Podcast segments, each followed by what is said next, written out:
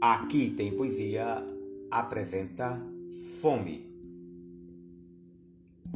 Eu procurei entender qual a receita da fome, quais são seus ingredientes, a origem do seu nome.